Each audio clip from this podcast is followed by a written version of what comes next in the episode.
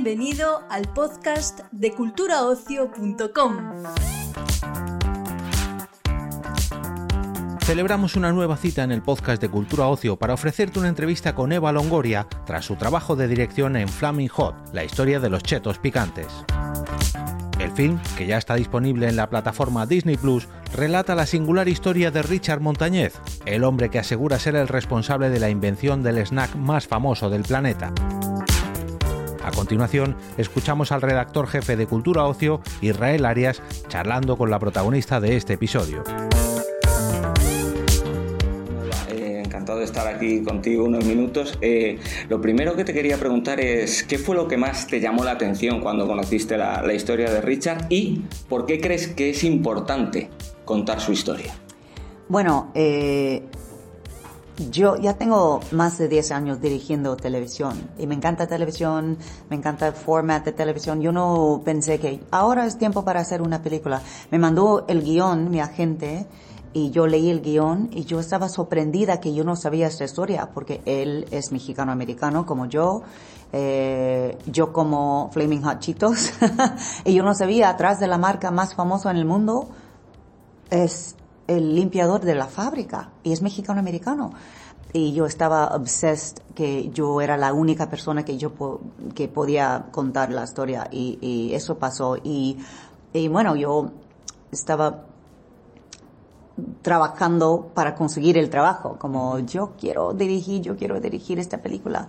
Y ahora estamos aquí. Y yo creo que es importante porque no tenemos eures en, en Hollywood. Eh, nuestra comunidad, mexicanos, americanos, latinos, eh, eh, gente que se ven como mi padre, mi tío. Y yo sabía que esta película era una oportunidad a crear un eure para, para nuestra comunidad, que la gente puede ver una imagen en la pantalla diciendo, wow, este hombre hizo esto. Ojalá yo puedo hacer lo mismo. Eh, te quería preguntar también que la, la, película en el tramo inicial, cuando empezamos a conocer la historia de, de Richard, eh, cuenta con algunas imágenes reales de las movilizaciones, de las protestas de la comunidad latina en Estados Unidos durante los años 70 para reivindicar sus derechos. Esta historia, esta lucha, es una lucha que se ha visto muy poco en televisión y en cine. También es importante reflejar eso. Sí, muy importante para mí porque parte del... De, del struggle de, de, Richard era que él nació en esta época que época que todavía estamos eh, en esta en este rollo de, de, de uh, nuestra comunidad en Estados Unidos que estamos luchando para derechos luchando para mejores escuelas luchando para mejores trabajos. Y me gusta mucho el estilo de Adam McKay cuando él hace como the, the housing crisis, ¿no? En 2008 esto pasó con las casas y los interest rates y él hace muy rápido, pero para, para entiendes, eh, esto pasó, ta, ta, ta, ta, ok, vamos con la película. Y yo sabía que yo tenía que, hacer algo, no como un history lesson, pero como algo que la gente um, entiende la experiencia de los mexicanos americanos, porque como yo, yo nací en Estados Unidos, pero en Estados Unidos yo soy la mexicana. Cuando voy a México, yo soy la americana.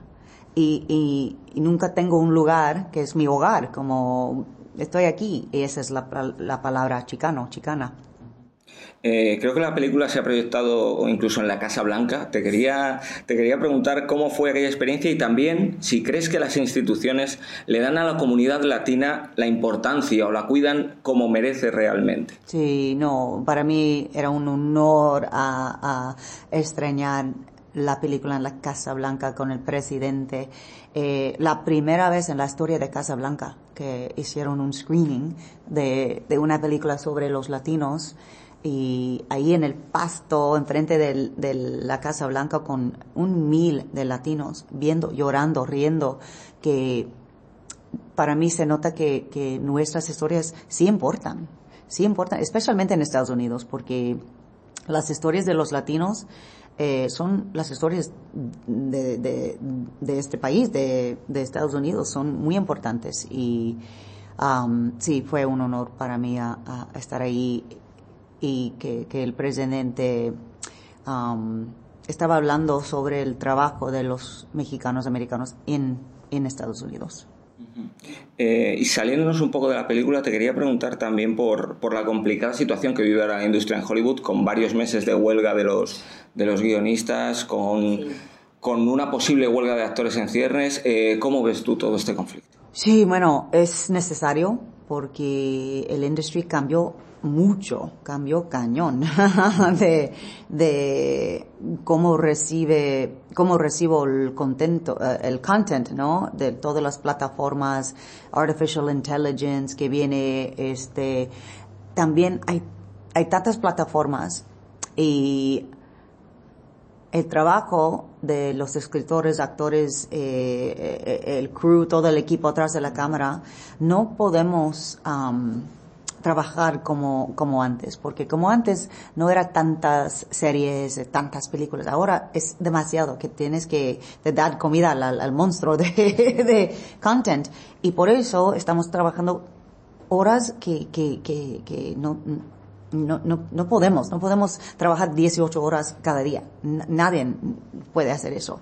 Y tenemos que cambiar esta, este tema atrás de la cámara, pero para los escritores también este, la manera en, que estamos haciendo content ahora es, es también demasiado trabajo por poco, poco dinero. Y yo creo que es, es una, un tema un tema muy importante que tenemos que arreglar, porque los escritores no este industry, industry, no funciona sin los, los escritores. y, y, ya para terminar, esta es tu segunda película como directora, dirigiste antes un documental.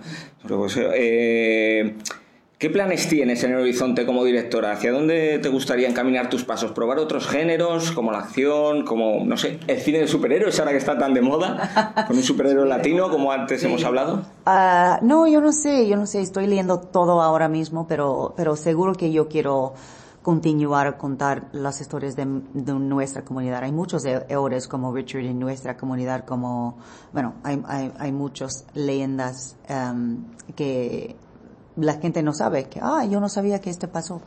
Eh, viene otra película de Amazon del astronaut mexicano, que José Hernández creo, y es una historia increíble, um, pero hay, hay, yo quiero poner más imagen, imágenes en, en, la pantalla que nuestra comunidad puede ver y puede decir, si este hombre puede hacer, yo, yo, yo puedo hacer también. Y ojalá que todos los latinos, todo, todo el mundo que se vea en la película, se motiven o, se den cuenta que, que también pueden lograr sus sueños.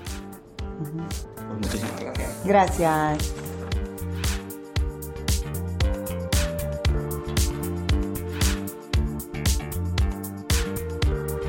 Despedimos esta entrega del podcast culturaocio.com invitándote a descubrir el resto de episodios de este podcast, así como todo el catálogo de programas de nuestra red a través de Europa Press-podcast.